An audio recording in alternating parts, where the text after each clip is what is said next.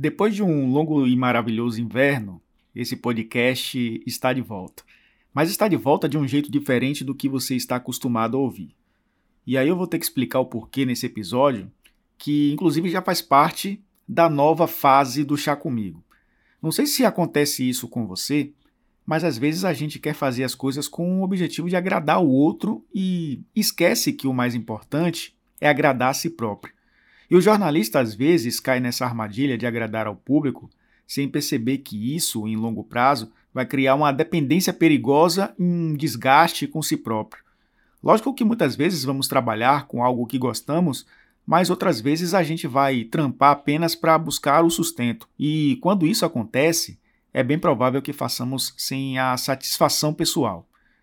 Por isso, como esse podcast não gera nenhuma receita para mim ainda, eu vou fazer o que me dá vontade de fazer. E desde o início, a ideia era que o Chá Comigo fosse um podcast que misturasse futebol e sociedade. Só que o tempo foi passando, o futebol passou a ser o foco principal, os temas foram se desgastando e eu insistia na falsa ideia de querer manter esse formato, tudo isso para agradar alguns. E eu estava esquecendo de mim. E eu falo de futebol com profundidade na TV, no YouTube, nas redes sociais, em outro podcast que eu tenho por aqui nessa plataforma, que é o Eixo que Pariu. Então, eu vou voltar à origem da ideia e inverter a lógica dessa história toda. O Chá Comigo vai falar de sociedade com pitadas de futebol. Aqui é um espaço para reflexão, para discutirmos temas importantes, tendo o esporte como um pano de fundo lá atrás. Até porque foi ele, provavelmente, que te fez chegar até aqui.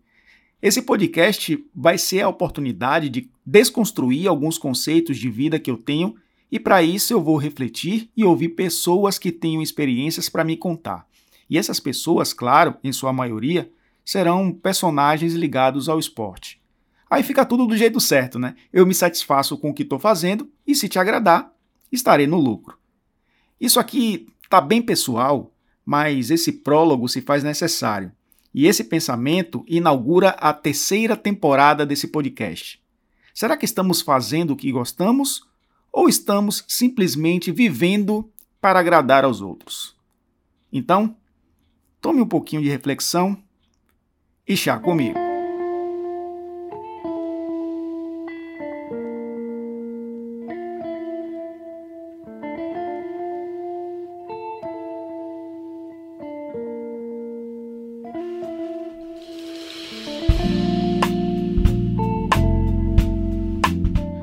Velho, eu confesso que voltei a me empolgar com isso aqui. Não só pelo fato de poder realizar um desejo pessoal, mas também pela oportunidade de compartilhar algumas experiências. Eu sou uma pessoa que sofre de ansiedade, já faço essa confissão. Que na verdade é um mal que acomete muita gente no mundo inteiro. Eu tive minha primeira crise de ansiedade com 15 anos e de lá para cá eu administro ela com meditação, terapia, florais e às vezes com um calmante natural. Então, quando muita gente me vê com um semblante de serenidade, equilíbrio, tranquilidade, não tem a noção do trabalho que dá para manter tudo isso. Mas, ainda bem que tenho conseguido. E essa ansiedade também tem a ver com aquela necessidade de controle. Não sei se você é assim, mas eu buscava ter o controle de tudo o que acontecia ao meu redor. Quando não conseguia, vinha aquela frustração. E aí, para ter essa sensação de controle, você passa a querer agradar as pessoas porque aí você fica com a ideia de que o outro está feliz com o que você produziu para ele. Só que isso, como eu já disse, é uma armadilha que você cria contra si próprio. O tempo vai passar e depois vamos perceber que o mais importante é ter o controle sobre a própria mente e não sobre o que acontece ao seu redor. Isso tem a ver com o estoicismo, uma filosofia de vida que me acompanha há algum tempo e quem sabe a gente fale sobre isso no episódio futuro. Mas eu queria ouvir alguém que viveu esses dois lados: o de fazer o que gosta, mas que também virou refém de querer agradar alguém. E a gente sabe que no esporte tem muito disso, né? Ainda mais quem alcança o estrelato. Eu tive uma ideia e por isso eu vou pegar aqui minha agenda e ligar para um cara que tenho certeza de que vai nos trazer boas experiências.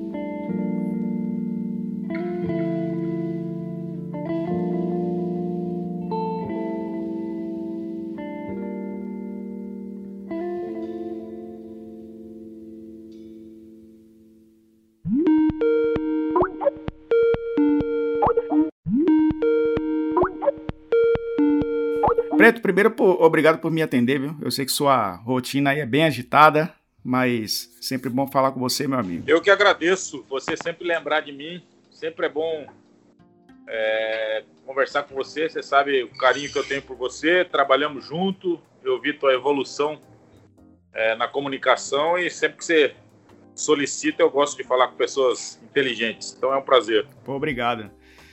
Preto, você foi campeão baiano, campeão do Nordeste, foi campeão brasileiro, foi eleito o melhor jogador da sua posição em 2001, foi comentarista esportivo, técnico de futebol e agora você investe com força em sua carreira como empresário, né, fora do esporte. Por que a sua vida tomou esse caminho? Foi, foi por dinheiro? Foi por um novo desafio? Ou foi por satisfação pessoal mesmo? Ah, na verdade, assim, é, eu vivo do futebol desde os seis anos de idade, né? Comecei a jogar futsal, com 15 foi pro Vasco, do Vasco com 21 vim pro Vitória, e aí até os 32 anos eu sempre vivi única e exclusivamente do futebol.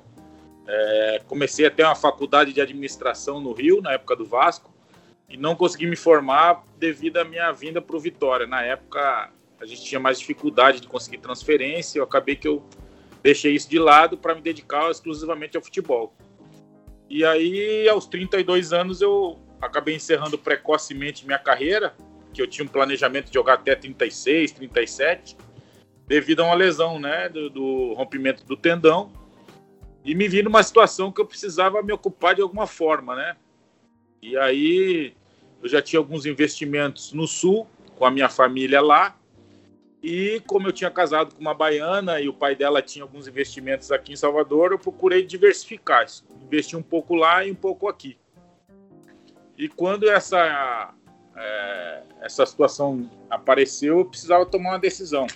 Ou eu voltava para Cascavel né, ia lá cuidar dos meus negócios que eu tinha investido lá com meus irmãos e meu pai, ou eu ficava aqui e me dedicava numa nova função é, que eu já tinha investido é, aqui e que eu vislumbrei que poderia ser melhor.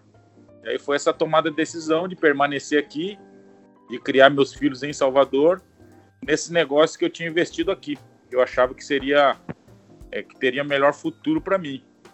Mas na verdade essa foi uma opção para realmente ocupar a mente, né?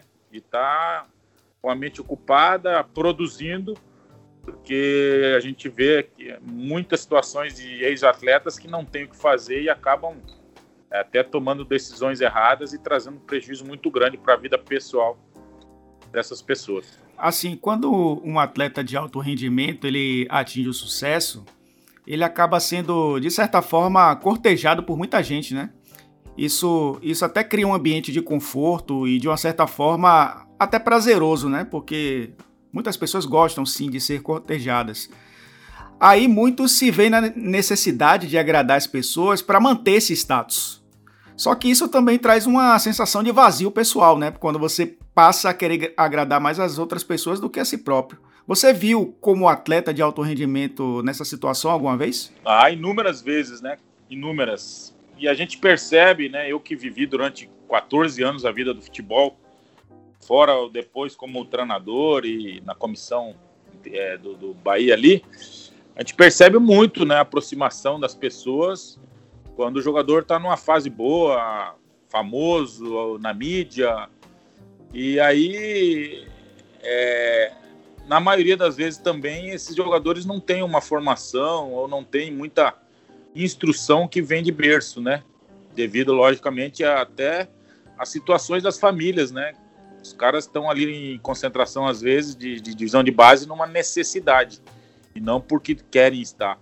E meu caso foi um pouco diferente. Eu sempre tive, graças a Deus, uma, meus melhores amigos foram meus irmãos. Né? Eu sempre tive uma, uma orientação muito boa dos meus pais. Então eu tinha até dificuldade de criar amizades novas em função disso. Então sempre fui um cara muito reservado, né? principalmente na hora de comemorar vitórias, de aproveitar a fase da fama. Eu sempre queria estar perto dos meus familiares, enfim.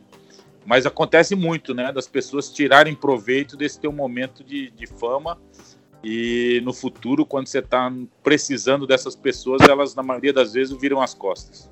Você teria assim conselhos, dicas é, que dicas você daria para alguém que quer mudar, mas não tem coragem justamente por ficar preso a essa falsa zona de conforto? Porque a gente sabe que muitas vezes as pessoas estão infelizes é, no, no que faz, né? E tem vontade de fazer algo que gosta, mas essa zona de conforto, de agradar as pessoas, acaba prendendo, né? É, esse tipo de gente. Você Claro que o futebol para você foi, foi uma paixão e é uma paixão, você fez o, o, o, que gostava, mas hoje você também desempenha uma atividade que mostra gostar também, né? É, você, você mostra que não zona de conforto para você não existe. Você teria algum conselho para esse tipo de gente que tem esse, essa, esse medo, né, de dar, de se arriscar, de dar um passo à frente? Eu acho que primeiro você tem que ouvir pessoas em que você confia, né? Eu acho que na nossa vida a gente nada cria, tudo a gente copia. Né? Então você observar muito, ser muito observador, mas acima de tudo ouvir pessoas que você tem admiração. Até um próprio livro de um escritor que você goste. E no meu caso, é, eu vivi muito isso. Depois que eu parei do, de, de, jogar, eu fiquei afastado do futebol por um período, né? Trabalhei na imprensa e tal. Mas eu tinha essa, esse desejo de ser treinador, né? de tentar ser treinador. Eu achava que eu, que eu poderia dar certo. E foi uma experiência muito rica para mim, porque em dois anos que eu permaneci lá no Bahia, eu percebi que eu poderia ser um grande treinador, mas eu teria que pagar um preço muito caro. E na bola dividida, é, eu optei né, por dedicar meus negócios, sendo que eu já tinha abdicado da minha família, entre aspas, e dos meus filhos durante muito tempo como atleta. E aí nessa bola dividida eu tinha ou eu voltava a viver aquela vida de cigano, né, para tentar ser treinador, ou eu é, ficava na minha estabilidade, né, financeira, cuidando dos meus negócios e optei por, é, pelo segundo plano. Mas eu posso dizer que eu tentei, né? Ninguém, ninguém, eu não vou morrer com essa dúvida. Primeiro que eu tomei a decisão com 15 anos de sair de casa para tentar ser atleta, consegui. E depois, durante dois, dois anos, eu também abdiquei dos meus negócios para tentar ser treinador. E aí vi que eu ia ter que pagar um preço muito caro, principalmente com relação a meus filhos. Mas assim, eu acho que se você tem o desejo, você tem que tentar. Você não pode morrer com essa, com essa dúvida de por que, que eu não tentei. Essa é a grande, é o grande questionamento que você não deve fazer é, no futuro. Preto, obrigado, meu amigo. Ter 10 minutos do seu tempo é um privilégio para mim, viu? Um abraço para você. Valeu, Elton. Feliz de falar contigo. Grande abraço, fica com Deus, se cuida e bom trabalho aí para você.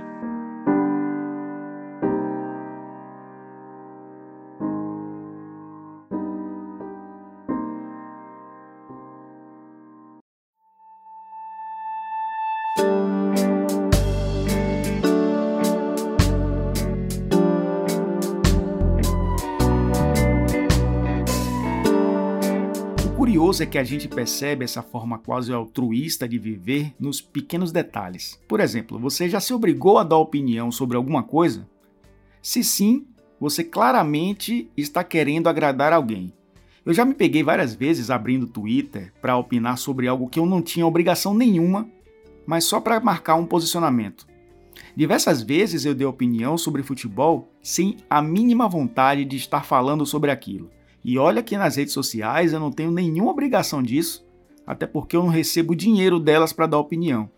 Mas é aquela coisa de você querer agradar e, consequentemente, ser agradado. Por favor, com isso, eu não estou dizendo que agradar os outros é ruim. Longe disso, hein? O que eu quero dizer é que isso não pode ser uma obrigação e, sobretudo, não pode fazer com que você fique em segundo plano na sua própria vida. E para quem é jornalista, Fazer as coisas para agradar é bem perigoso. Mas na sua vida pessoal, que mal faz se você olha para si próprio primeiro?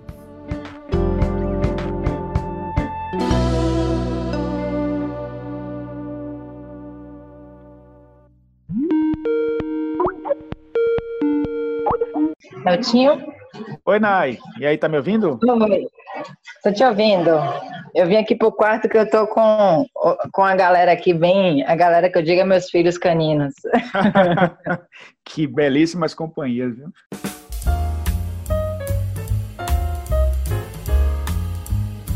Nayara Falcão, para quem não conhece, é atleta de paracanoagem e foi campeã brasileira e campeã mundial de maratona. Então tem muita propriedade para falar sobre é, atletas de alto rendimento e principalmente sobre outras atividades que ela desenvolve. Viu?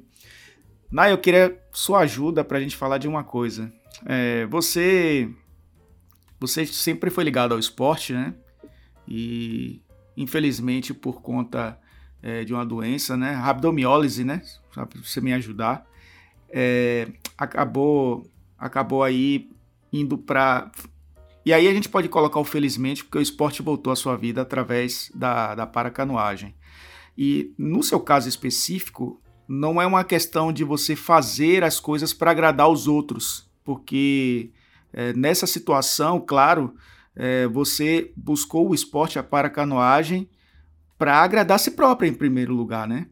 Eu queria que você contasse essa experiência para você, como, como é e como foi na sua cabeça.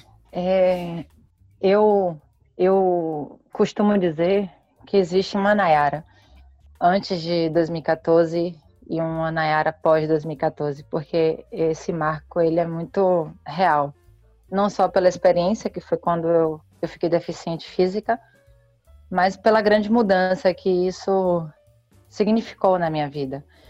E muitas vezes eu falava, e eu, eu acho que hoje eu já não falo mais, a, a, nesse tempo que eu sou deficiente, que eu dizia que infelizmente eu passei por, essas, por essa situação, mas na verdade eu digo que felizmente eu passei por isso porque é, a pessoa que eu sou hoje, o que é, a pessoa que eu me transformei, com certeza é muito melhor da que eu era. E é, às vezes a gente precisa, do, aí eu digo infelizmente, passar por alguma dor para a gente alcançar essa transformação interna e essa transformação individual. E é, porque também faz parte da própria condição da gente como humano não conseguir ter essa clareza antes de escolher né, o caminho pelo amor e aprender pelo caminho da dor. E acaba que a gente vai mesmo nesse caminho da dor. Então, quando eu, eu passei por, essa, por esse trauma, é, não foi um trauma em que eu tive uma doença, em que eu sofri um acidente, não foi algo que veio de uma forma é, é, é, de uma forma fora das minhas escolhas. Eu digo que eu não me considero vítima de nada e nem vítima de mim mesma. É, eu eu estava passando por uma depressão e acabei que, pelas minhas próprias energias que eu estava vibrando naquela época, eu acabei encontrando pessoas que vibram e vibraram nessa mesma frequência negativa. E acabou que meu corpo ele entrou em colapso, né? Entrou em colapso por causa do overtraining que gerou essa síndrome rabdomiólise e hoje a sequela é a deficiência. Eu sou considerada como uma biamputada. A diferença é que minhas próprias, é, minhas próprias próteses vêm do meu próprio corpo, porque é, a equipe médica, juntamente com a minha decisão de não querer amputar as pernas e suportar o que eu tive que suportar para elas né, é, ficarem é, comigo, que eu hoje tenho essa, esse benefício, né, esse bônus. Né? E existem outro, outros ônus, mas eu tenho esse bônus de ter minhas, meu próprio, minhas próprias próteses naturais. E o esporte ele sempre me conectou com a vida, é, sempre foi um instrumento mais é, fácil de, de me trazer essa noção da alegria, do ânimo, do estímulo. E através do esporte eu desenvolvi outras atividades, eu desenvolvo, né, e sempre desenvolvi outras atividades, justamente porque eu me sentia feliz por eu estar, tá, por eu estar naquela, na, na, naquela modalidade, né? Eu, antes eu jogava bola, eu fazia triatlon, então assim, eu sempre eu tinha um sonho de ter de me tornar de ter sido uma atleta do futebol feminino.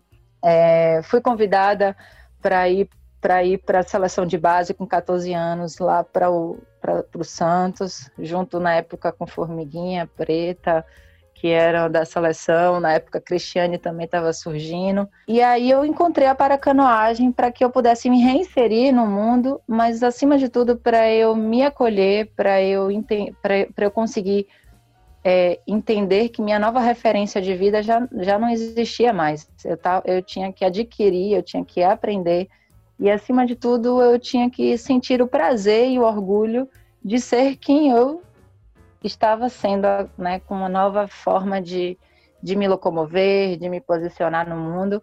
Então, o, o esporte, mais uma vez, ele veio no, como um instrumento de conexão, de, de conexão com a vida. E a partir dele foi que, que eu acessei esse sonho que eu tinha lá atrás com o futebol e eu ressignifiquei e falei assim, bom, eu não vou deixar de viver o que eu sonho, porque eu acho que quando o indivíduo não sonha, eu, é, é, aí que ele perde a motivação até de estar, tá, de estar enfrentando esses desafios que a gente enfrenta mesmo nesse mundo da terreno, né? Que a gente hoje está vivendo é, muitos desafios atualmente, individualmente e coletivamente. Então eu digo que o esporte ele tem essa, esse poder na minha vida, que eu acho que em outras que para outras pessoas não vai refletir nesse lugar. Pode ser uma arte, pode ser um plantio de alguma coisa, enfim, é, para mim é o esporte. Nai, e é interessante porque o esporte também dá essa possibilidade né, de, de, de realização pessoal mas eu falei agora há pouco com o Preto Casagrande que ele também é, ele cria uma zona de conforto porque quando você chega ao alto rendimento você acaba sendo cortejado né, por várias pessoas. Você acaba é, tendo ali um, um, mundo que, que abre as portas e você tem alguns digamos privilégios por conta é, da fama. E isso cria uma zona de conforto e principalmente deixa as pessoas é, dependentes de é, agradar a outros, né? E passa o tempo e aí você acaba esquecendo de si próprio. Talvez você não tenha vivido isso porque o esporte para você é que foi esse elo para você seguir, seguir sua vida feliz. Só que aí você também é, criou outro desafio e outra paixão na sua vida que foi o direito, né? Queria que você falasse um pouco sobre isso também, porque é, é uma profissão que não é, é não é para agradar as pessoas. É uma, é uma profissão realmente que é, exige muito de si próprio, né? É, é, eu acho que você, você tem essa questão de, de você em primeiro lugar, e isso fica muito bem claro, pelo menos para quem vê de fora. Isso para você é muito muito claro na sua cabeça que é você em primeiro lugar, você precisa se agradar primeiro e agradar os outros ah, a consequência? Com certeza. É, eu digo isso não só do ponto de vista assim profissional de qualquer profissão que a gente exerce, seja como atleta ou como advogada, mas se a gente não conseguir encontrar primeiro esse esse lugar do eu preciso me acolher, eu preciso é, encontrar aquilo que me faz bem, porque eu só vou conseguir prestar um bom trabalho ou fazer um, ou, ou, ou, ou, ter um bom relacionamento com quem quer que seja, profissional ou pessoal, se eu conseguir estar nesse lugar de primeiro estar me agradando, porque quando a gente faz apenas para agradar o outro, a gente não está sendo nem a gente não está sendo honesto com a gente mesmo e nem é, é, exercendo aquela aquela máxima que a gente ouve pela Bíblia, né? Eu não sou religiosa, mas eu congrego com as sabedorias que chegam de, de, de, diversas, de diversas fontes. Que é, primeiro, você amar a si como ama o próximo. Como é que você vai amar o próximo se você nem se ama? E muitas, muitas vezes as pessoas confundem o conceito de amor próprio com egoísmo. Eu acho que amor próprio está totalmente distante do egoísmo. Quando a gente consegue. Aí tem aquelas parábolas das, do avião, né? Quando a máscara cai, você não vai colocar na criança primeiro, você vai colocar primeiro em você para que você consiga salvar a criança. Então, eu enxergo muito claramente isso. E o, o direito é, sempre foi minha, a, minha, a minha paixão, paralelo com o esporte. Eu, quando eu, eu percebi que eu não ia vivenciar esse sonho de ser atleta com 15 anos, eu decidi estudar. Mas eu, eu aceitei, ok, eu não vou viver o, o alto rendimento como eu gostaria. Porque nem tudo acontece como a gente quer. Então, eu vou continuar no esporte amador, fazendo as coisas que eu gosto, é, fazendo, é, é, competindo quando surgir, quando eu sentir vontade, me preparando e, e estudando, porque eu, além de fazer aquilo que eu gosto, e aí eu fazendo as coisas que me acolhem, que me faz bem, como é que eu posso é, ser uma pessoa também boa para o meu próximo? Então, eu, eu quando eu escolhi o direito, foi justamente porque eu via tantas é, um mundo com tantas injustiças, com tantas inversões, isso lá atrás, e ainda continua a gente continua nesse mesmo lugar porque o processo de evolução e de mudança é contínuo. Então eu falei, como é que eu posso trabalhar para não só fazer bem para mim, mas ao mesmo tempo também fazer um bem para um sem número de pessoas. E é realmente fazer um bem sem você escolher a quem. E foi aí que eu sempre gostei muito de estudar filosofia, história, humanas. Eu identifiquei que o meu, o meu gosto não estava, nas, não estava nas ciências exatas. Então, meu gosto estava nas ciências humanas. E aí veio muito forte essa questão do direito, porque eu sempre desde pequena eu, eu me revoltava com coisas que não, não eram justas. Então, assim, se uma pessoa ela não faz algo, é, por exemplo, ah, se a pessoa é, é, pega o que não é seu, nossa, ela, além dela devolver, ela precisa aprender de alguma forma para que aquilo seja desestimulado.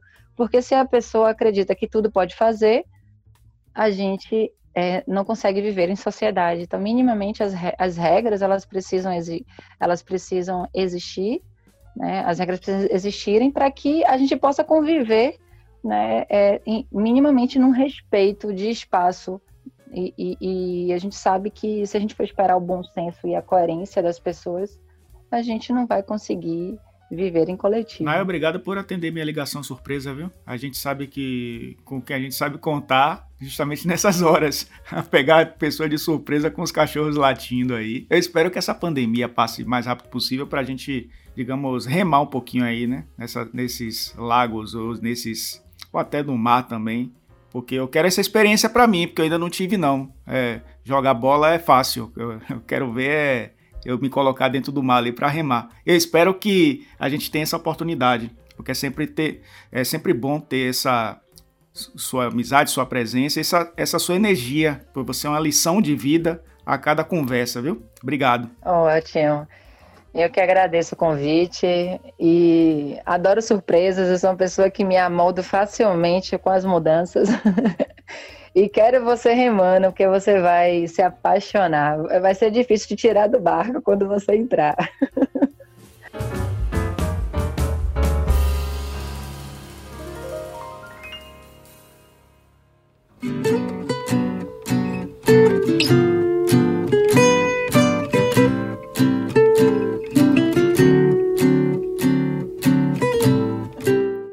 Sêneca, um dos grandes filósofos da história da humanidade, dizia que o que é bom faz os homens serem bons. Por exemplo, o que é bom na arte da música faz o músico, mas os acontecimentos fortuitos não fazem um homem bom. Portanto, os eventos de fortuna não são bens.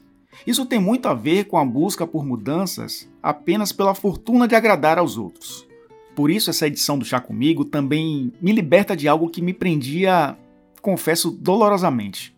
Agora posso dividir aqui com você, de peito aberto, reflexões que estão presentes na nossa sociedade e que personagens do esporte podem nos ajudar a entendê-las. Vai parecer paradoxal o que eu vou dizer agora, mas espero que você tenha gostado. Porque eu com certeza gostei demais. Se ainda não segue o Chá Comigo, segue aí no seu aplicativo de podcast favorito. Assim você fica sabendo rapidinho toda vez que tiver algo novo por aqui. Bem, nos encontramos num próximo episódio. Mantenha-se forte, mantenha-se bem. Tchau, tchau.